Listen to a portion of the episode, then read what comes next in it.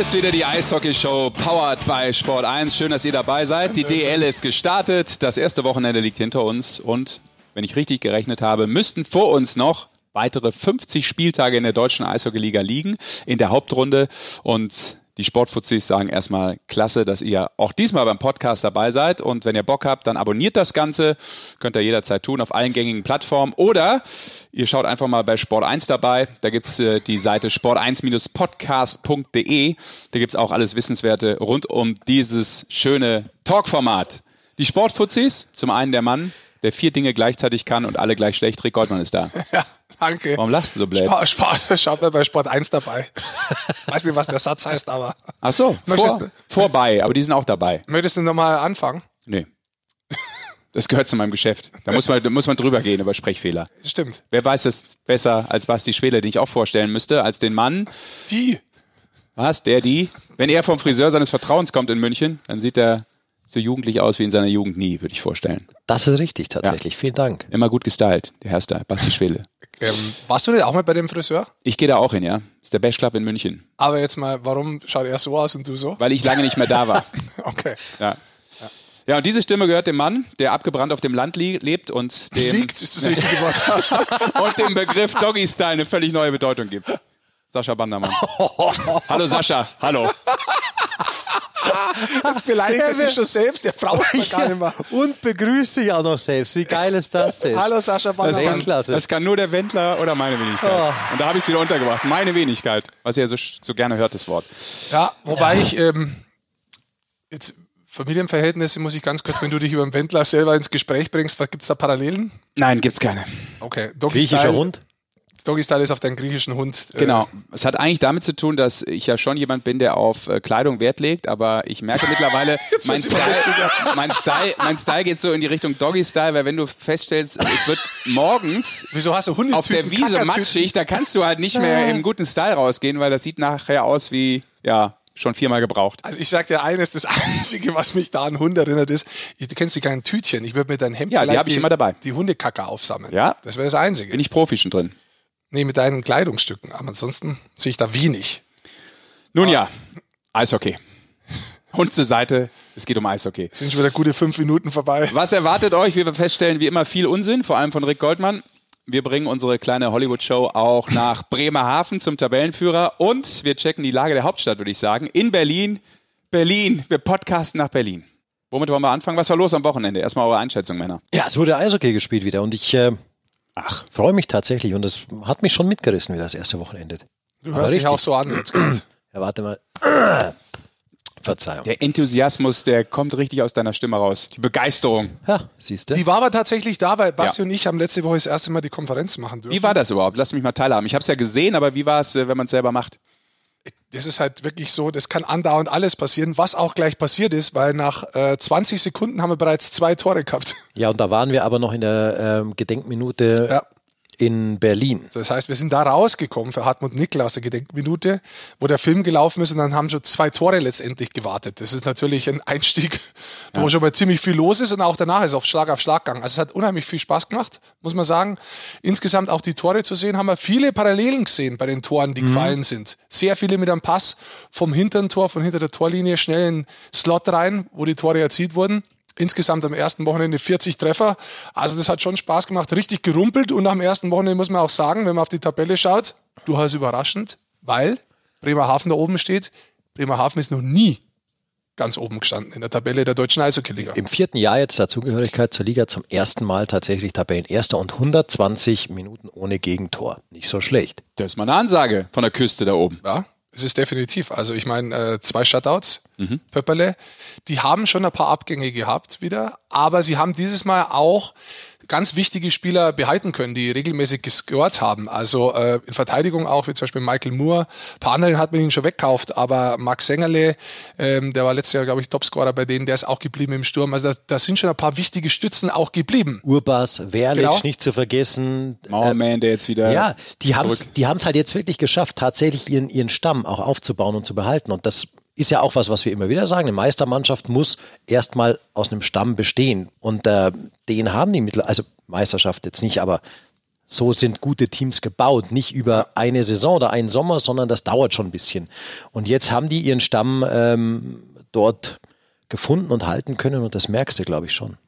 Ja, trotzdem ist es immer ein sehr spannendes Thema, wenn man auf Bremerhaven zu sprechen kommt. Das nächste ist eigentlich relativ zügig dann das Thema.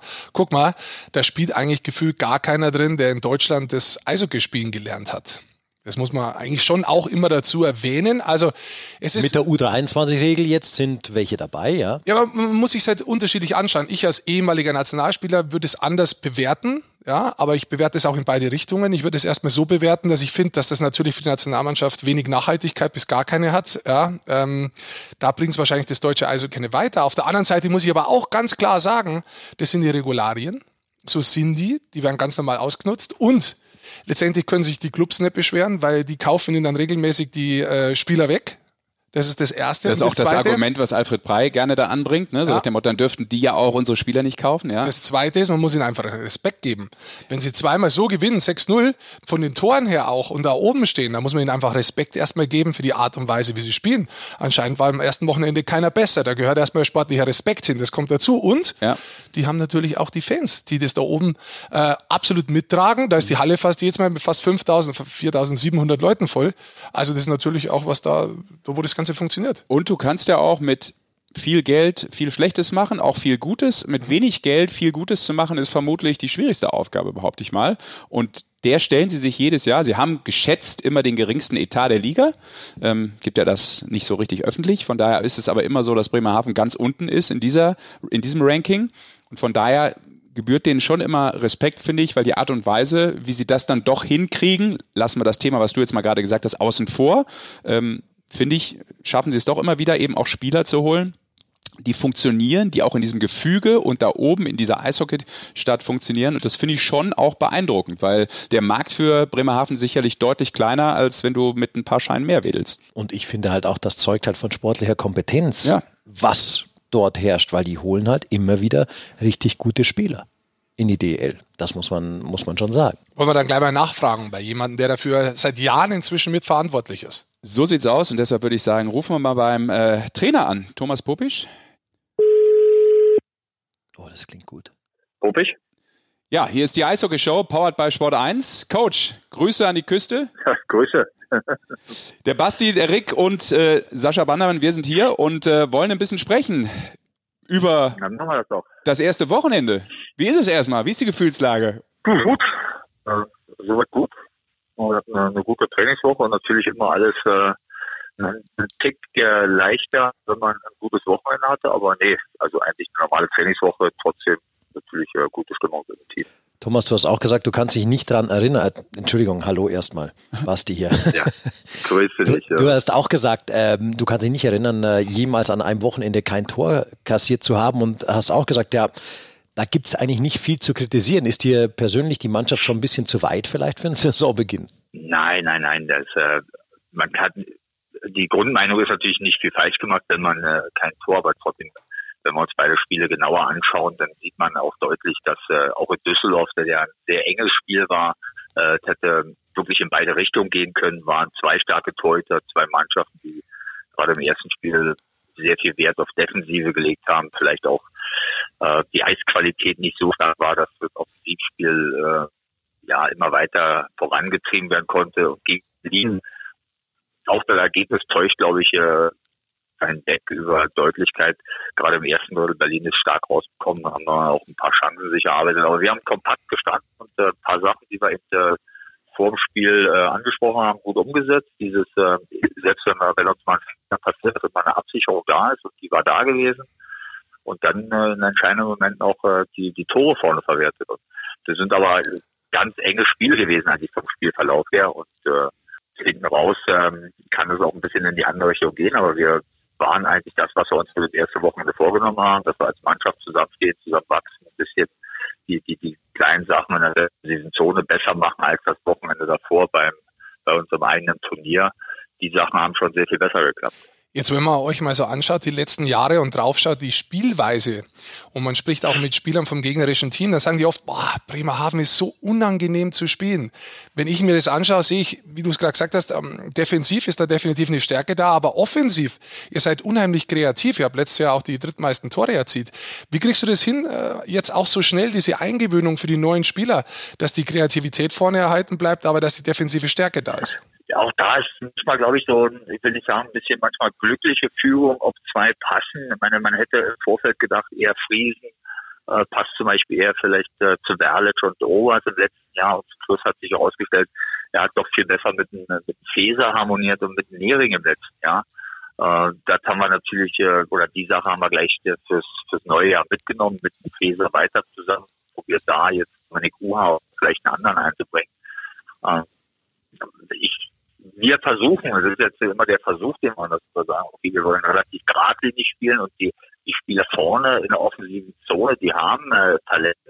Äh, da ist äh, viel auch Kommunikation, wo die Spieler untereinander reden sollen, dass sie Lösungen finden, aber ähm, die, die, die Struktur so der davon ausgehen, dass du in der defensiven Zone sehr gut stehst, äh, in einer neutralen Zone die Räume eng machst, dass du nicht so viele Schüsse und dann vielleicht vor, jetzt wirklich versuchst, ähm, die, die, die Spieler, die, die Kreativität, die sie haben, denn auch äh, miteinander zu kombinieren, dass sie die dann ausleben und sich auch Räume schaffen.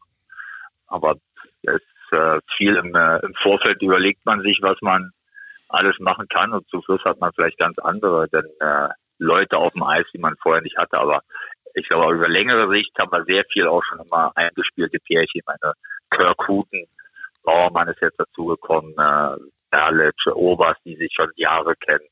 Also vom Prinzip her äh, favorisieren wir schon, dass wir eigentlich Spieler, die sich äh, schon wenigstens zwei Spieler immer im Sturm, die schon länger harmonieren oder wo man sieht, dass sie harmonieren und darauf dann auch dass man eine dritte Person dazu nimmt. Thomas, wir haben auch gerade schon im äh, Vorgespräch äh, über Bremerhaven ein bisschen gesprochen und philosophiert und haben auch gesagt, Mensch, das ist einfach gute Arbeit, die da seit Jahren jetzt abgeliefert wird. Du bist jetzt seit, äh, ja, ich glaube Anfang 2016 Trainer in Fishtown. Ich meine, ihr habt jetzt drei DL-Saisons, die hinter euch liegen, dreimal Playoffs. Ähm, wie bewertest du so die Art und Weise auch, wie die Arbeit in Eishockey Deutschland von euch wahrgenommen und beurteilt wird?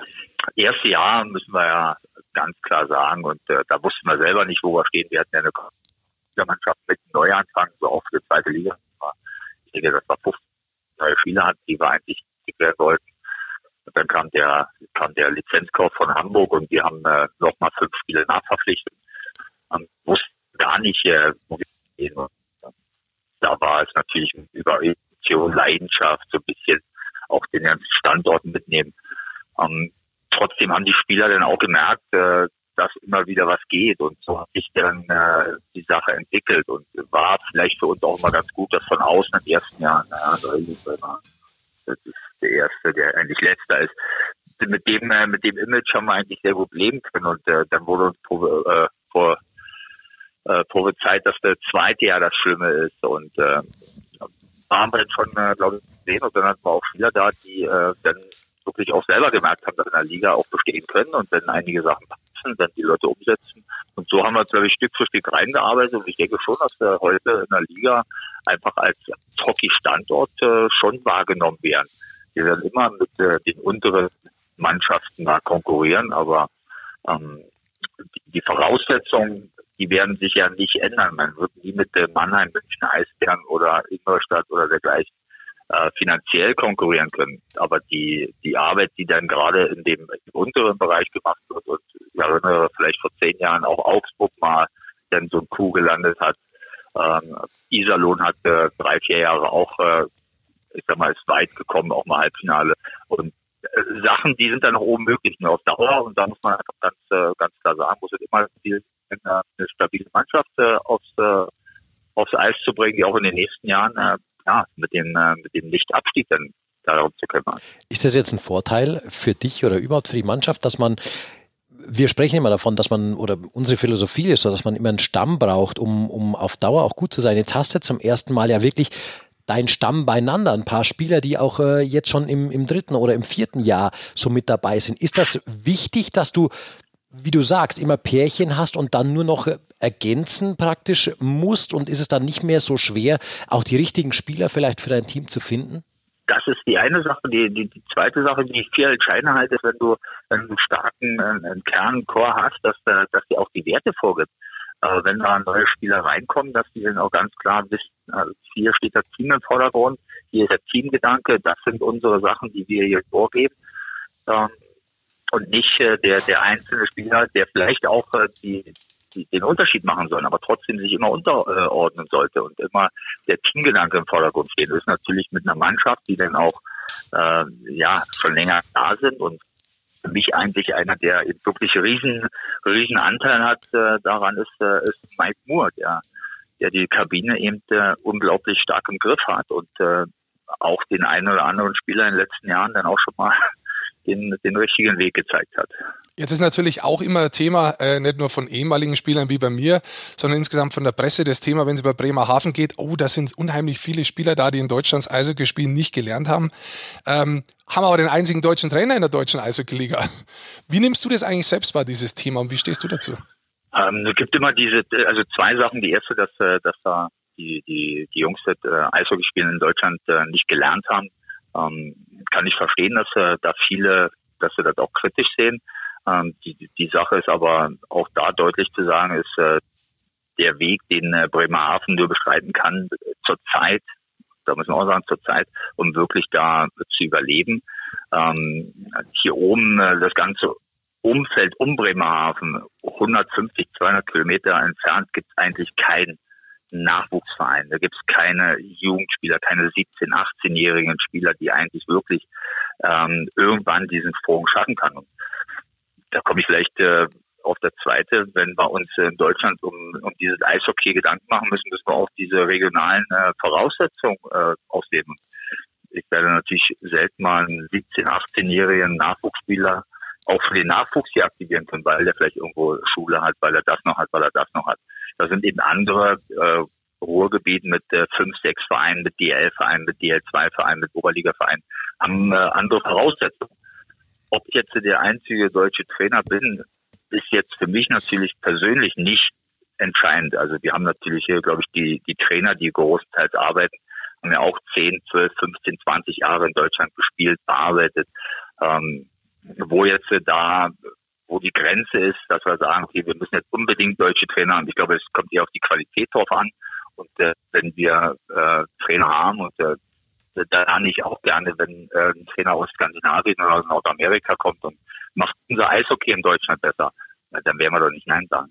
Äh, Thomas, du hast ja jetzt gerade angesprochen, aber vielleicht dann nochmal den Übertrag sozusagen auf deine Person. Ähm, weil das natürlich auch mal ein Kritikfeld ist, wie Rix eben schon angesprochen hat, ähm, keine deutschen Spieler, wenn man so will.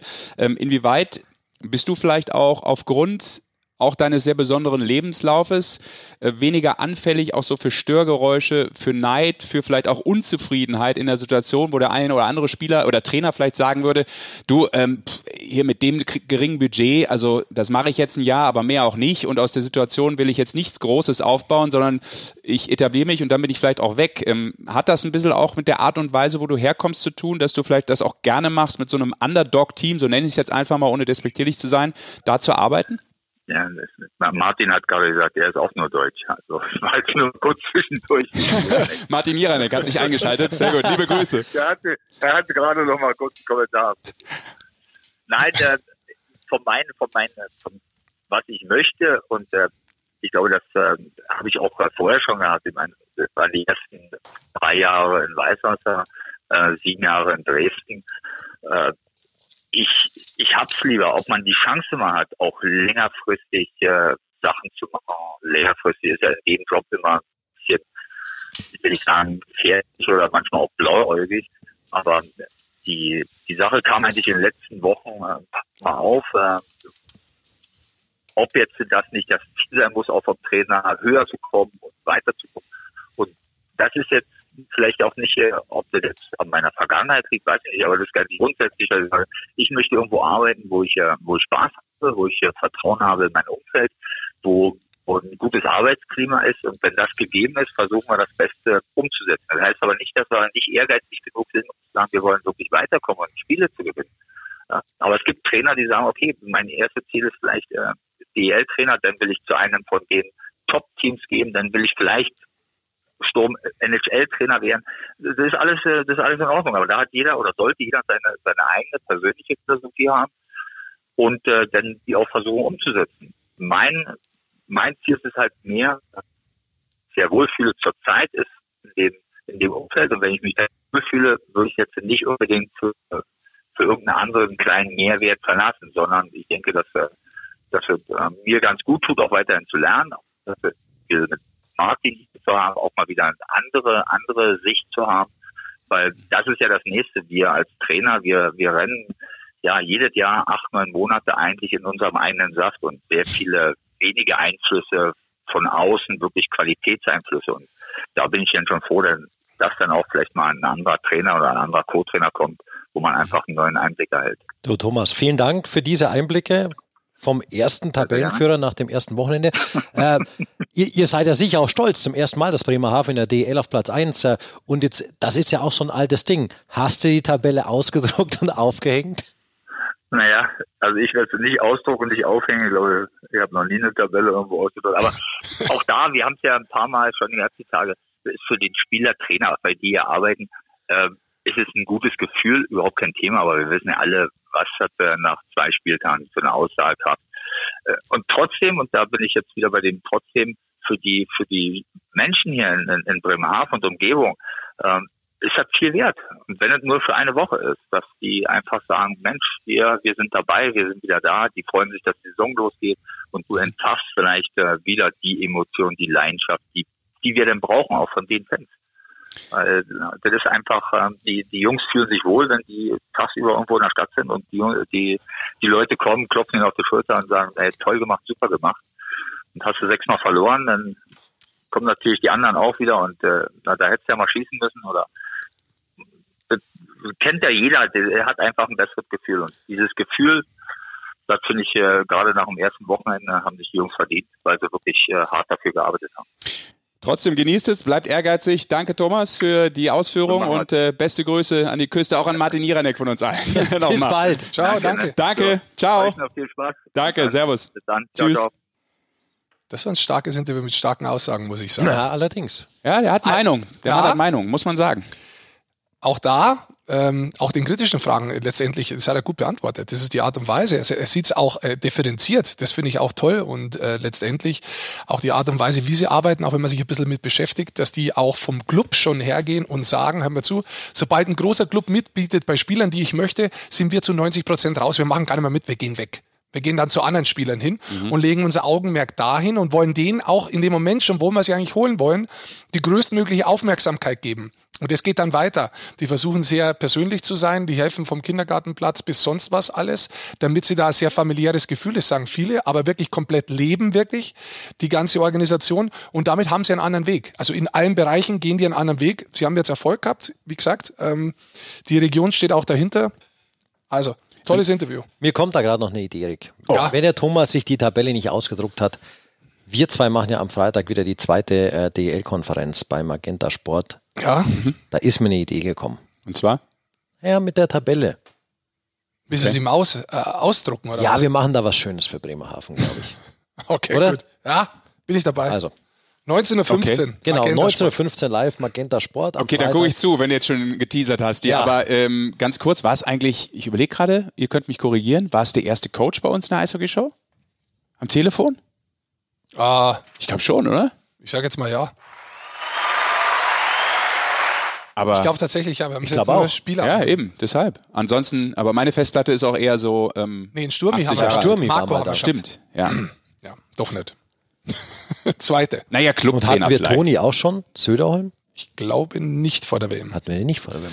Aber egal. Was ist sonst noch passiert? am ersten Tabellen. Ja, neben Bremerhaven hat ja München die optimale Ausbeute geholt. Genau, nur zwei Teams tatsächlich. Ja. Was sagt ihr zu denen? Also vor allem auch vielleicht zu Justin Schütz und JJ Peterka. Ja, das liegt natürlich momentan da. Die haben zwei Siege. Ja. Ähm, davon sind momentan äh, Justin Schütz, der hat drei Punkte gemacht, zwei Tore davon. Äh, JJ Peterka, zwei Tore, also vier Tore. Die zwei nach dem ersten Wochenende muss man jetzt auch erst auch immer dazu sagen, ja, ähm, die bisschen erfahrenen, die geholt wurden mit Roy, Gugula, Borg, die haben gemeinsam einen Punkt nach dem ersten Wochenende. Ähm, sagt überhaupt nichts aus, kann komplett noch ändern, aber ich finde es trotzdem interessant, weil wir haben ja auch gesagt bei München und das glaube ich wirklich, das tut ihnen gut, wenn ein bisschen junge Leute reinkommen, die erstmal Schnelligkeit reinbringen, die aber einen anderen Verdrängungskampf auch bringen. Weil wenn du einen jungen Spieler in der Mannschaft reinbringst, schiebt er von quasi von null, der ist gar nicht da auf dem Zettel, kompletter Gefüge möglicherweise auseinander, optimalerweise. Das bewegt die ganze Mannschaft, das kann die ganze Mannschaft weiterbringen wenn du erfahrene Spieler holst, die holst du eigentlich schon auf gewissen Positionen, die wissen den direkten Gegenspieler, wo es gegen die Eiszeit geht, wo du besser sein musst oder nicht. Das heißt, da sind dann quasi nur Verdrängungskämpfe in Form von bin ich in der zweiten Reihe oder in der dritten Reihe? Oder krieg vielleicht ich, Überzahl, Unterzahl, genau, irgendwie sowas. Kriege ich zwei Minuten mehr Eiszeit oder zwei Minuten weniger Eiszeit? Aber sowas kann ein komplettes Gemeinschaftsgefüge mal ein bisschen neu aufrütteln. Und ich glaube vor allem auch von der Geschwindigkeit, so wie sich Eishockey entwickelt hat, braucht jede Mannschaft momentan junge Spieler. Eishockey ist schneller geworden, du brauchst die jungen Spieler, die haben mehr Power drin, zum Teil, wenn sie gut ausgebildet sind natürlich, ist klar. Ähm, und das sind die zwei. Insofern freut es mich für die zwei Spieler. Ich würde da nicht nur die zwei nehmen, ich würde den Luca Zitterbart auch mit dazu nehmen. Verteidiger, der fliegt ein bisschen unterm Radar dort, der aber auch schon Champions Hockey League mit dabei war, der jetzt auch im, in der Liga mitgespielt hat. Das sind natürlich die zwei auffälligsten. Aber Verteidiger, du weißt das selber, Rick, hast auch nicht die, die, bist halt nicht der, der im Rampenlicht steht. Aber da musst du auch erstmal so mitspielen wie der. Absolut. Und du hast, würde ich auch sagen, normalerweise von der Quantität, wenn die Spieler alle rauskommen, ähm, auch mehr Stürmer, die sich jedes Jahr anbieten, letztendlich reinzukommen in die deutsche Eishockey-Liga als wirklich Verteidiger. Ähm, aber auch da hoffen wir natürlich, dass das in Zukunft noch besser wird. Aber die zwei haben sich definitiv jetzt mal am ersten Wochenende ein bisschen ins Rampenlicht gespielt. Genau, das ist natürlich dann direkt so ein Pressethema, aber die werden sicherlich auch ihre sportlichen Schwankungen haben Klar. dürfen, auch übrigens. Ne? Ist ja auch in Ordnung. Und deswegen brauchst du auch Spieler wie Roy, Gugula, Borg, die müssen jetzt nicht die sein, andere hat, die erfahren sind, weil nur so macht Sinn insgesamt mit der guten Mischung. Das meine ich auch. Das eine ergänzt das andere. Absolut und macht es im Idealfall das Team besser. Und nur so bist du ein erfolgreiches Team. Auf der anderen Seite der Meister auch schon mit einer Niederlage, was heißt auch schon mit einer Niederlage, aber zumindest nicht mit hundertprozentiger Ausbeute gestartet. Mannheim mit der Niederlage gegen Köln. Köln haben wir ja, glaube ich, im ersten Podcast der Saison so ein bisschen eingeschätzt. Du hast, glaube ich, gesagt, Rick, das ist die Mannschaft, von der du vielleicht ich glaub, die haben viel erwarten kannst oder erwarten viel, wirst. Ja. Unheimlich viel Potenzial. Jetzt muss man aber auch dazu sagen, die haben am ersten Wochenende schon ein paar Ausfälle gehabt. Ähm, für das haben sie ja sehr starkes Spiel in Mannheim gespielt. Also für das System, das äh, Stewart spielen möchte, das haben sie schon gut umgesetzt und haben es Mannheim wirklich schwer gemacht, ihr Spiel zu entfalten in dieser Partie. Da muss man äh, fairerweise sagen, ich habe danach äh, auch gehört gehabt, dass Mannheim mit eigenen Spielen nicht zufrieden war. Mhm. Man muss aber auch ganz klar Credit geben äh, ähm, nach Köln. Die haben ihr Spiel wirklich gut gemacht und haben das Spiel von Mannheim verstanden, wirklich sehr gut in der neutralen Zone schon zu stören, weil Mannheimer Spiel ist nochmal ein Spiel, das was sehr viel Geschwindigkeit hat, das sehr viel Power hat und das konnten die nicht so umsetzen und damit haben sie ein bisschen gehadert. Also da bin ich sehr gespannt, wenn äh, Mannheim gegen München spielen wird und das ist am Freitag unter anderem der Fall. Also ich glaube, das ist für Mannheim ein wichtiger Step, weil da können sie nicht sagen, okay, da kommen wir mit 80 Prozent durch, sondern da sind beide Teams bei diesem Spiel wirklich gefordert bis oben hin und es ist ganz früh, also quasi was, wo man sagt, wir sind hundertprozentig ja, dabei. Das Spiel ja auch live bei Sport 1 dann. Du warst ja auch. Nee, habe ich mich vertan? Nee, das ist ein Freitagsspiel. Ach so, sorry, da bin ich nur. Bin ich ein, äh, ich dachte, du redest, ach nee, München-Berlin ist das Sonntagsspiel. Richtig, richtig. Richtig, da kommen wir gleich zu. Aber äh, Mannheim würde ich vielleicht nur einhaken wollen, weil wir eben über die Youngster gesprochen haben. Basti, deine Einschätzung, auch da haben wir im ersten Podcast schon drüber gesprochen. Ähm, dann kommt man auf einmal natürlich dazu und stellt fest, wow, dieser Stützle äh, hat direkt mal in seinem ersten Spiel da äh, das Tor gemacht. Jetzt wollen wir auch nicht die Youngster zu hoch hängen, weil die sich, wie ich eben gesagt nee, habe, auch entwickeln müssen. Genau. Aber es, es geht gar nicht unbedingt um das Tor. Du hast noch eine andere Szene beobachtet, ja. die auch ein Stück weit dafür spricht, was das für ein Spieler sein kann. Ja, Rick hat es auch gesehen, Rick war live bei dem Spiel. Der ah, ja. Overtime hatte der eine Szene, wo er vom hinterm eigenen Tor sich den Puck holt einen Kölner vorm eigenen Tor ausspielt, durchgeht. Da hat er aber Glück gehabt, muss man ja, jetzt sagen. Da hat er fast die Scheibe verloren. War fast ja, zu mutig, ja. ja. Also. Aber aber cool. Da, da brauchst du da brauchst ja auch erstmal äh, Eier. Eier dazu. das musst du ja auch dich erstmal trauen. Grandes Cojones. Das, das finde ich schon, das ist schon enorm, was der sich da mittlerweile zutraut. Und das finde ich auch cool. Das sollen die machen. Weil wie oft wird ein junger, guter Spieler falsch eingesetzt? Oder dann heißt, auch wenn er im Nachwuchs ein Scorer ist oder alles kann, mhm. plötzlich spielt er weil er halt in die DL hochkommt, heißt ja, ähm, der fängt halt mal in der vierten Reihe an, sich hochzuarbeiten. Ja, aber das ist nicht seine Position, das ist nicht sein Ding. Ja. Und dann äh, geht so einer vielleicht auch komplett ein. Nee, aber wenn du die Jungs auf den richtigen Positionen noch einsetzt, die sich spielen können, dann kommt sowas raus. Und das, also das war schon eine Szene, die war schon, war schon beeindruckend, findest du nicht, Rick? Ja, wie gesagt, ich sag bloß noch dazu, der war ja, auch da war Glück dabei. dabei, das brauchst du aber auch, aber du musst dich erstmal trauen.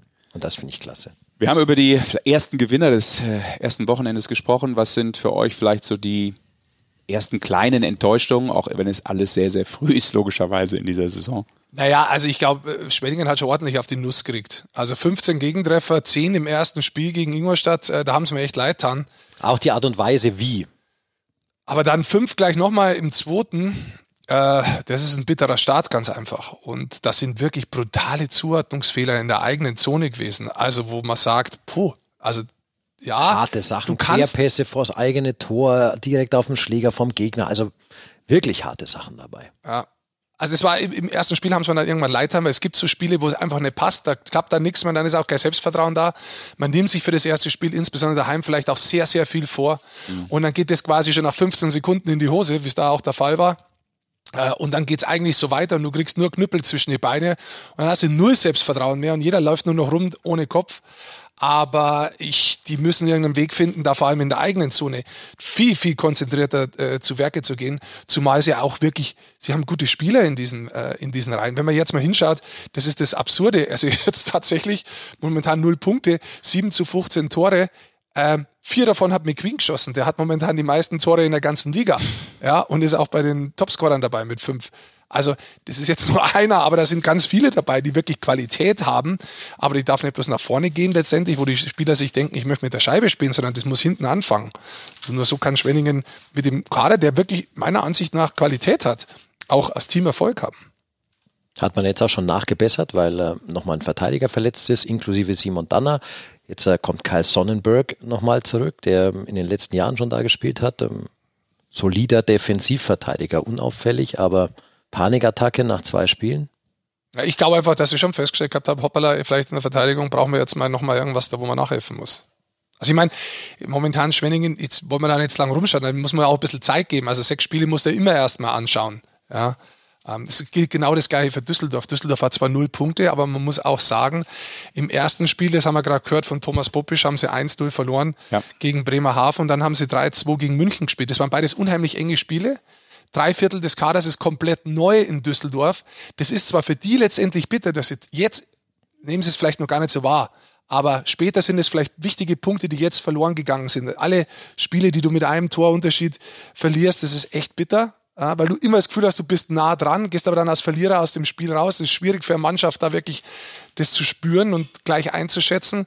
Aber das ist auch was, was passieren kann. Wenn du, wenn du 75 Prozent deiner Leistungsträger erneuern musst und die dann reinholen musst äh, zum ersten Spieltag, das, das, das dauert einfach. Und dementsprechend ist es jetzt nicht die große Überraschung, dass da auch mal ein Spiel mit einem oder zwei Spiele mit einem, gegen, äh, mit einem Torunterschied verloren gehen. So rum. Ja, wobei sie natürlich vielleicht defensiv, wenn du das zusammenfassen würdest, guckst du nur auf die Ergebnisse, denkst ja gut, das war ja dann gar nicht so schlecht, ne? wenn du dann auch nur, wie viel waren es dann, vier Tore kassierst? Vier, zwei. Ja, zwei, vier jetzt, zwei, aber vier. selber nur zwei geschossen ist natürlich dann auch ähm, zum Auftakt, wo gerade, wie wir festgestellt haben, auch in vielen Spielen noch ähm, wie hast du gesagt, Basti, der Slot häufig etwas verwaist war in vielen ja. Bereichen, äh, ist dann doch eher etwas wenig. Also da müssen sie, glaube ich, äh, offensiv noch ein bisschen arbeiten in ihren Reihen, die Düsseldorfer. EG. Ja. Du hast Sonntag schon angesprochen. Sonntag auch ja. ein Topspiel. München gegen Berlin. Und ich habe ja gesagt, Berlin, Berlin. Wir reisen noch nach Berlin mit diesem Podcast. Aber hast du gesagt, ja. Habe ich gesagt, ja. Ich reise jetzt zur Kaffeemaschine. Mag, mag jemand einen Espresso? Auch nach Berlin ja, skaten. Gern. Bist du auch ein Espresso? Du trinkst keinen Kaffee, oder? Siehst. Doch, ich würde einen Espresso Macchiato trinken. Äh, gerne natürlich mit Hafermilch oder wenn es oh, nicht anders komm. geht, mit Sojamilch. Dann mach Kleine Spritzer. Ja, ich habe gar keine Milch. Ich habe keine Milch. Dann nehme ich Pure. Was ist das? Ja, pur. Gott. Das ist schlimm. Der war mal äh, drüben in Nordamerika und hat ähm, relativ wenig Vokabeln behalten. Ob das an der generell etwas porösen Festplatte liegt oder einfach, weil er äh, einfach Deutsch weitergeschwatzt hat oder bayerisch und hat alle, alle vollgelabert und keiner hat verstanden, was er eigentlich wollte. Ja, aber die, die Festplatte ist natürlich jetzt auch schon in, in einem gewissen Alter angekommen ja. und die letzten Updates weiß er nicht, ob er die ähm, noch alle ja, mitgenommen hat. Das trifft Vielleicht aber auch die Cloud voll, wer weiß. Das stimmt, ja. Das trifft aber auf den kompletten Körper zu, finde ich. Also es geht ja von oben nach unten durch. In einer Birnenförmigkeit. Aber was er kann, er ist einfach ein guter Gastgeber. Ja, ne? so im Gastrobereich. Da muss man wirklich sagen, ja. das ist Haute Cuisine. Wird das, das noch was? Oder können wir schon mal äh, Richtung Berlin wandern? Willst du nee. mitmachen, oder? Er macht noch mit. Also vielen Dank. Man muss in einem Podcast ja dann immer erklären, wie ich mir habe sagen lassen, was passiert. Also Wieso? Was Rick die Leute Goldmann, sehen oder was? Genau, ging zur Kaffeemaschine ja und Radio. holte innerhalb von drei Nanosekunden aus seinem komischen Gerät also, ähm, zwei Espresso raus. Das ist eine Serviert in einer ist doch kein Vollautomater, oder? Nein, natürlich nicht. Das ist eine richtige Kaffeemaschine. Siebträger. Da habe ich einen extra, ich habe einen eigenen Röster, kannst du auch in meinem Röst-Podcast nachlesen. Ja, wer ist das? Das ist der Hati, der Hati Wild, mit dem habe ich früher Eishockey gespielt, eine eigene Rösterei, hat mir eingestellt, hat mir jetzt aber einen anderen Kaffee geschickt. Und jetzt probieren wir den. Der schmeckt total schokoladig. Also und das Gute so ist, der Hati, der, der fliegt ja auch immer rüber und guckt sich seine Bauern, von denen er das bezieht, selber an und so, ne? Und checkt die Plantagen. Das ist tatsächlich, äh, mhm. der ist sehr nachhaltig, wie er arbeitet. Ja, auch, ähm, der schaut sich quasi wirklich an, wie die arbeiten und welche Bedingungen das die haben. Also jetzt, ja. Den könnte man auch mal anrufen. Ich finde jetzt, wo wir, ich, ich habe mir, hab mir neulich sogar die ganze Rösterei angeschaut. Ja, und jetzt, wo wir schon äh, hier die Werbung für Wildkaffee machen, finde ich, könnt ihr auch mal fett als Sponsor einsteigen in unsere kleine Eishockey-Show, powered by Sport 1. Er versorgt uns ja schon mit. Ja, aber äh, probier Kaffee. mal den Espresso, ob der dann auch wirklich so schmeckt. ich, ich mag ja immer den Robusto. Also den, der so ein bisschen italienisch, ja. also da wo du Gefühl hast, da hat der Italiener draußen das Moped stehen lassen, da stinkt's davon und er hat da drei Zigarettenstummel reingeschmissen. 100% den, den mag ich. Es tropft praktisch aus dem Auspuff direkt in die Tasse. Ja, die mag ich und das ist so ein bisschen so, das ist sehr künstlerisch schon, das ist ein bisschen so schokoladig. Ich sehe schon, der nächste Podcast äh, steht bevor. Bei Rick Goldmann, der ja ähm, ein fettes Portfolio hat. Was war nochmal unser Thema eigentlich? Eishockey. Ah, wollen wir nochmal drauf zurückkommen oder machen wir ja, was Ja, wir haben ja ein bisschen über Enttäuschung geredet. Dazu zählt sicherlich auch äh, irgendwo Berlin, trotz dessen, dass sie jetzt nicht äh, null Punkte angesammelt haben. Aber dieses äh, letzte 0-5 gegen Bremerhaven war schon. Ja, ich glaube, cool fanden sie es nicht. Ja, cool haben sie es nicht gefunden. Das erste Spiel haben sie gewonnen daheim. 4-1. Ähm, gegen Wolfsburg. Ja, ja, genau. Aber auch da ist es so. Ich, ich glaube, ich meine, die, die Problematik bei Berlin, wenn ich, das habe ich auch schon mal gesagt gehabt, ähm, wenn ich auf den Kader schaue, ich glaube, da ist viel Gutes passiert. Auch die Mischung gefällt mir eigentlich wieder mehr, so wie die Berliner früher waren, wo sie gute Mischung hatten. Das Einzige, wo ich eine Fragezeichen habe, ist beim Torhüter gewesen. Also bei Darm grundsätzlich. Ähm, ist es der Mann, den man dann in Berlin braucht? Ist es der Mann, der Berlin ganz nach vorne bringen kann auf der Torhüterposition? Äh, ich glaube, da hat man letztes Jahr mit dem Importspieler Paulin äh, eigentlich einen guten Torhüter gehabt, ähm, wo man jetzt einen anderen Weg gegangen ist. Die Frage ist eigentlich, ist Berlin das neue Hamburg? so? Inwiefern? Ja, insgesamt ist die sportliche Führung jetzt dieses Jahr genau die, die zuletzt bei den Hamburg Freezers aktiv war. Das kommt sowieso dazu, ja, ja. Aber ansonsten sind jetzt nicht so viele Parallelen. Oder meinst du das jetzt? Siehst du noch mehrere? Ja, in Hamburg waren eine Zeit lang auch, waren äh, sehr viele Franco-Kanadier im Kader. Ja. Dann, ich sehe da schon ein paar Parallelen. So, okay. historisch. Ja, ja. Aber das war jetzt vorher in Berlin nie so der Fall auch. Ja, wollen wir mal die Lage in Berlin checken? Können wir. Das können wir auch nochmal machen, indem wir kurz anrufen. Und zwar passend zum wir, Spiel am Sonntag. Ja, aber ich kann sagen, München Sport gegen 1. Berlin, live bei Sport 1, da können wir natürlich dann mal einen anrufen, der beide Vereine mittlerweile sehr gut kennt. Jetzt sollte es gleich bimmeln. Nee, erst muss ich es hochziehen. Ach so, jetzt bimmelt's. So, Florian Kettemer sollte antworten. Ja. Herr Kettemer, hier ist die Eishockey-Show powered by Sport 1. Schönen guten Tag, hier sind Hallo. die Sportfuzis. Hallo. Schönen guten Tag, Kette. Sorry, dass wir dich aufgeweckt haben. Das tut uns jetzt erstmal leid, auch wenn wir so einigermaßen verabredet waren zu dem Zeitpunkt. Ja, kein Problem. Ich bin extra aufgestanden und noch kurz aufs Rad, damit ich jetzt fit bin. Sehr gut, mal den, den Puls kurz hochgeflasht. Sehr gut. Genau. Was, was, ernsthaft, was machst du gerade? Ja, ich bin gerade, ich habe eine Meditation gemacht und dann bin ich jetzt raus und fahre jetzt mit dem Fahrrad ein bisschen rum. Deshalb bin ich extra abgestiegen und in dem Moment habt ihr auch schon angerufen. Jetzt sitze ich hier in Berlin im Mauerpark und hin und wieder kommt die Sonne ein bisschen raus und ich kann ganz schön ist. Bin ich gespannt, was mich jetzt hier so erwartet mit euch. Jetzt hast du Meditation ja schon angesprochen, was viele Leute vielleicht nicht wissen. Wir haben uns da schon auch mal ein paar Mal äh, darüber austauscht, wir zwei privat. Ich meditiere auch, ja. aber das soll jetzt nicht sein, das bekommt dann in meinem Meditationspodcast noch. Ähm, okay. Du hast ja eigentlich mal die Idee gehabt, wie du von München weg bist, dass du möglicherweise das Eishockey bleiben lässt und wolltest eigentlich einen anderen Weg gehen. Magst du mal da genau. ein bisschen was erzählen drüber? Bevor wir zum Sportlichen ähm, kommen? Ja, ich habe mit dem Thomas Hertlein, also ist mein Schwager, der ist ein Body-Mind-Spezialist, also quasi ein Life-Coach. Und mit dem habe ich schon zu Beginn meiner Karriere angefangen, eben zu arbeiten. Und das hat sich am Anfang eben halt äh, in die Meta äh, mentale Richtung halt bewegt und war halt für mich zuerst mal nur aufs Eisige bezogen. Und dann habe ich aber gemerkt, dass das so mein ganzes Leben ähm, auch beeinflusst und ich halt mein ganzes Leben ähm, mich verbessern kann mhm. Oder bewusster werde. Und ähm, ja, so bin ich da in diese Schiene oder in diesen Bereich so reingerutscht und es interessiert mich super. Also das ist erstmal so der Hauptteil, ähm, eben mich selber kennenzulernen, wie ich eigentlich funktioniere. Also was finde ich denn wirklich gut oder was finde ich nicht gut oder wo sind meine Unsicherheiten, meine Ängste und ähm, genau und dass ich da auch später mal dann eben halt mal Leuten, Menschen helfen kann, so wie der Thomas mir jetzt hilft und ähm, wo ich dann jetzt speziell aufs Eisige bezogen halt immer wieder merken kann, wie sehr mir das hilft, wo das ja doch sehr viel auch mental ist, wo man sich ja ständig Gedanken macht, wenn es eben nicht mal läuft oder wenn es gut läuft und ähm, wird ja auf dem Level wird ja eben viel im Kopf entschieden und ähm, genau und da schnupper ich eben jetzt rein und da war auch mein Plan halt, ähm, da einen neuen Berufsweg einzuschlagen. Ja, lass uns doch mal ein bisschen über sportlich reden äh, in Berlin. Kette, wie jetzt habt ihr äh, ein Wochenende gehabt, einmal gewonnen, das erste Spiel daheim, dann äh, 5-0 verloren. Wie zufrieden bist du insgesamt oder wie zufrieden ist man in Berlin momentan? Ähm, ja klar, das war jetzt erstmal schon ein kleiner Dämpfer. Ähm, das 5-0, vor allem nach dem äh, 4-1-Sieg, ähm, war man eigentlich guter Dinge und haben das Spiel aber auch gut analysiert und ähm, konnten auch sehen, dass es eben einfach Kleinigkeiten waren, die dann natürlich eiskalt bestraft wurden. Aber wir haben nur 18 ähm, Schüsse auf unser Tor bekommen. Von dem her ähm, sind wir, denke ich, auf einem guten Weg. Und ja, es ist jetzt eben Anfang der Saison und ähm, ist jetzt gut, dass wir da die diese Sachen sehen und ähm, ja, vielleicht war das auch einfach wichtig und ähm, sind jetzt äh, heiß auf das Spiel am Freitag gegen Köln. Kette, wenn du, wenn du sagst, da relativ wenig Schüsse aufs eigene Tor bekommen, so insgesamt ja neue Ausrichtung, neues Coaching gespannt, irgendwie, man hat das Gefühl, sehr viel neu in Berlin. Liegt es auch an der, Ausri an, an der Ausrichtung vom neuen Coaching-Staff, äh, wie ihr spielt? Spielt ihr irgendwie komplett anders als letztes Jahr? Ähm, ja, wir spielen aggressiver nach vorne und ähm, wo natürlich halt dann alles passen muss. Ähm, und wenn dann halt eine Kleinigkeit halt eben nicht äh, passt, dann fällt es halt alles mehr oder weniger auseinander.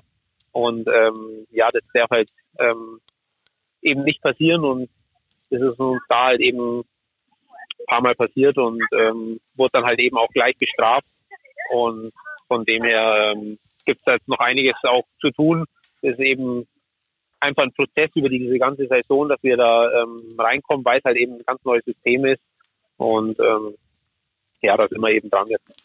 Du bist ein erfahrener Spieler. Wenn du das so schilderst, ist es vielleicht auch für dich die Saison, die mit so am schwierigsten zu prognostizieren ist? Das kann ich jetzt so nicht sagen. Also, ich meine, es ist eine neue Saison. Jede Saison ist anders. Ähm, eigentlich, ja, wir Spieler wissen, was, was von uns verlangt wird. Die, die Trainer haben uns äh, eigentlich super eingestellt. Und von dem her, ähm, wenn wir die Dinge auch so umsetzen, wie sie die Trainer eben verlangen, dann äh, sollte es kein Problem sein, dass wir erfolgreich sind. Jetzt hast du ja gerade angesprochen, es geht ein bisschen offensiver, ein bisschen mehr nach vorne, ein bisschen aggressiver hast du es angesprochen vom Spielsystem her. Ähm, auch was der Trainer verlangt. Äh, ist das ein bisschen was, was sich vielleicht auch an deine Münchner Zeit, äh, wo du Meister worden bist, ein paar Mal hintereinander erinnert? Da habt ihr auch aggressiv gespielt und letztendlich ja. musste man sich hundertprozentig ins System von Don Jackson einordnen, damit eben auch diese äh, Meisterschaften dann erfolgen. Ja, genau, ähnlich. Also ich habe mich dann auch sehr gefreut, als ich das gesehen habe oder als der Trainer uns eben das System gezeigt hat, ähm, dass es uns viel Freiheiten gibt, aber halt auch in diesen Freiheiten einfach diese Disziplin zu haben, dann halt zu wissen, nicht, also nicht zu weit zu gehen und dann in den Grenzen zu bleiben, aber in diesen Grenzen halt Vollgas geben zu können. Und das ist auf jeden Fall was, was mir liegt, ja. Wie, wie beobachtest du deinen alten Verein, München?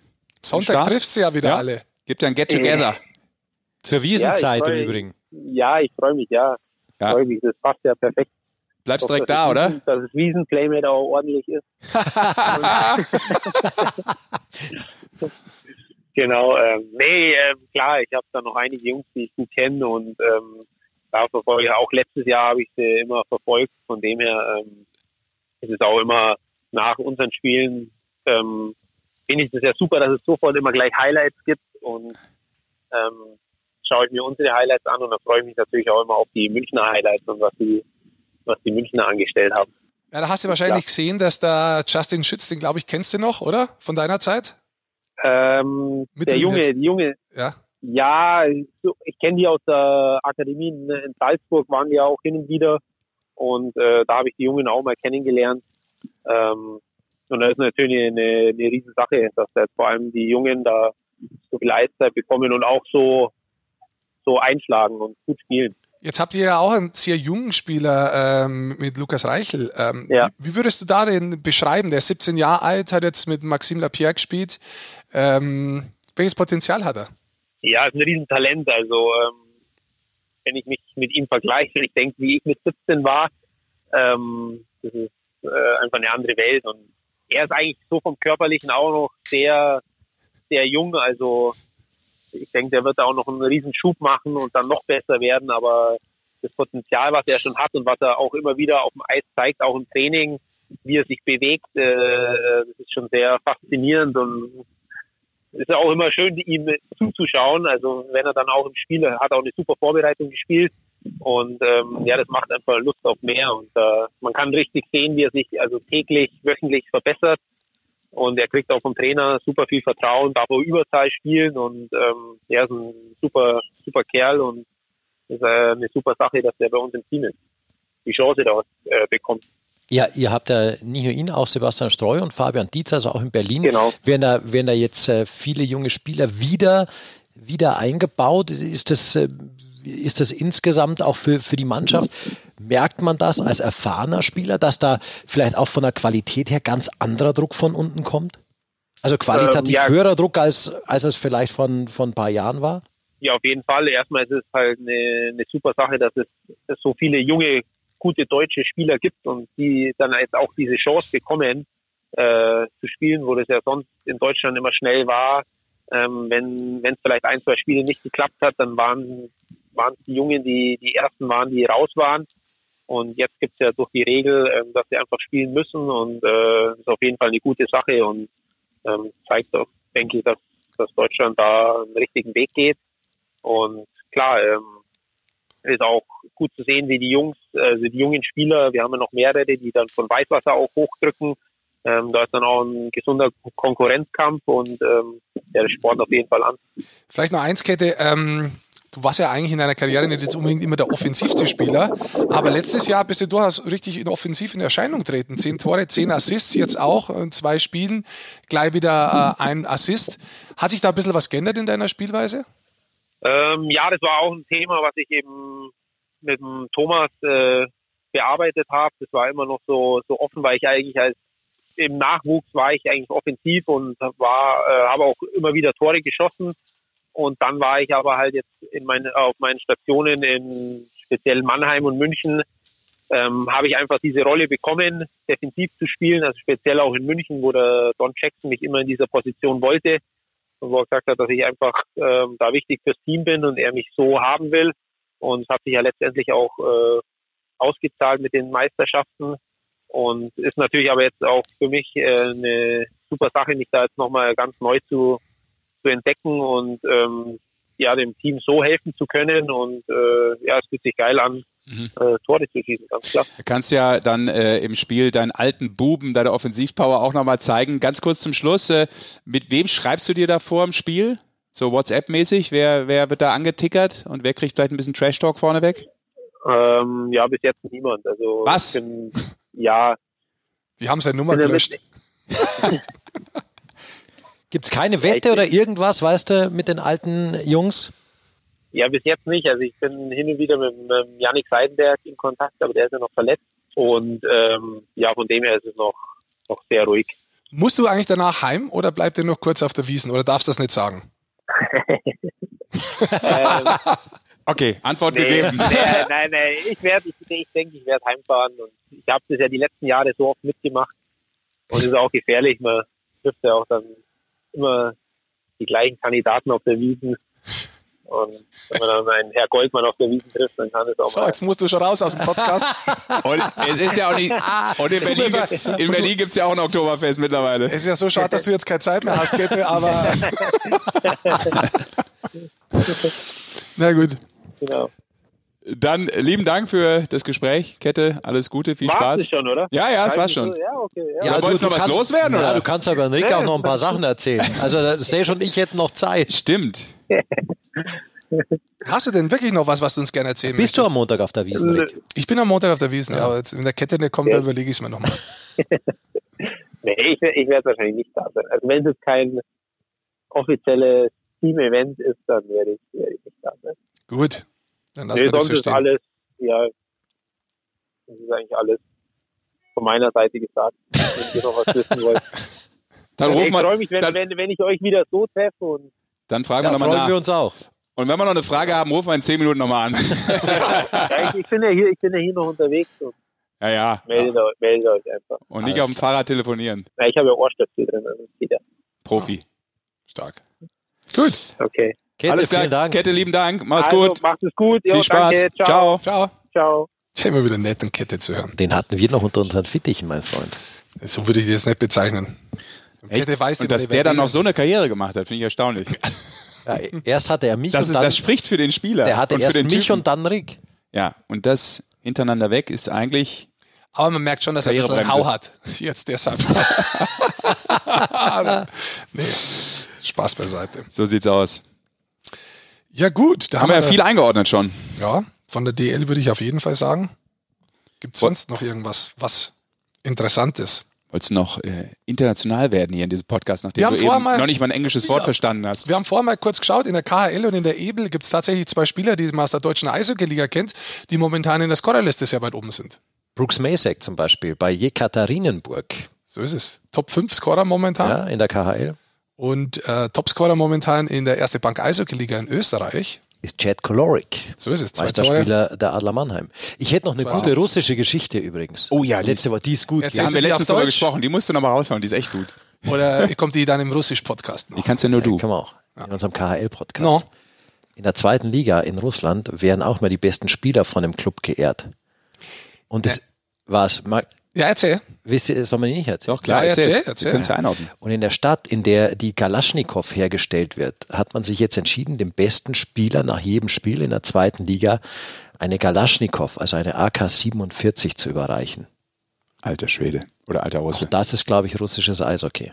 Ja. Also, Also- also ich lasse jetzt mal bewusst der Einordnung da weg. Da brauchen wir keine Einordnung. aber, Das ist ähm, Also, sorry. Geschichte. Ich sorry. Ich habe das, Großes Sorry. ich hab das auch gesehen. Ich weiß nicht, ob ich so verstanden habe oder ob das intern von tatsächlich, ich glaube nicht, dass das jetzt mal neu ist. Also ähm, Mhm. ich glaube, dass das intern sowas ist, wie andere so einen Feuerwehrhelm kriegen, dass der das als Spieler bekommt. So habe ich verstanden. Aber es kann natürlich auch so sein, wie es wie es das du sagst, dann, dann ist es noch irrer, diese Geschichte.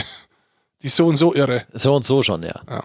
Ja, allein, dass sich mit so einem Ding äh, fotografieren lässt. Ja. Au- Also wenn es mannschaftsintern vielleicht so als Gag machst und keiner kriegt es mit, dann ist das ja vielleicht, okay, komischer Humor, nicht mein Humor, aber jedem das Aber seine. hast du denn einen Humor? ähm, der eine sagt so, der andere so. Also du verstehst ihn grundsätzlich nicht? Du bist ein Rheinländer.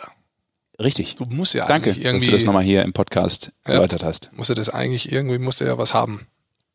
Was? Was Lustiges. Ein Schatten. Ach so. Ja, ist richtig. Er hat einen Hund. Einen griechischen Wie wir Hund. wissen. Wie geht's Aber das, dem das, eigentlich? ist, das ist aber Das auch, das ist jetzt schon so humorig stumpf eigentlich. ist dann auch der Bayer, ne? Sorry, das muss ich jetzt mal sagen. Da bestätigt er wieder das Klischee. Ich muss ja Humor haben, weil ich aus dem Rheinland komme, weil er sofort denkt, der Karnevalist und das Einzige, was sie dann damit verpacken, ist Karneval. Das ist so, als wenn ich sage, ganz München besteht nur aus dem Oktoberfest. Und Tut's aus, jetzt auch und aus ab Tracht. Sonntag Ja. ist es so, mein Samstag. Freund. Und da habe ich schon, Samstag. ja, 21. da habe ich jetzt, für uns selbst habe ich da jetzt eine Idee. Nachdem du auch eine Idee gehabt hast, Basti, dann bist nur noch du dran mit der Idee eigentlich, Da Sascha. kommt ich nichts mehr, da Idee? kannst du noch vier ich habe die. Idee, dass wir den nächsten Podcast auf der Wiesen aufnehmen. Oh. Geht das technisch? Wenn das geht, sofort.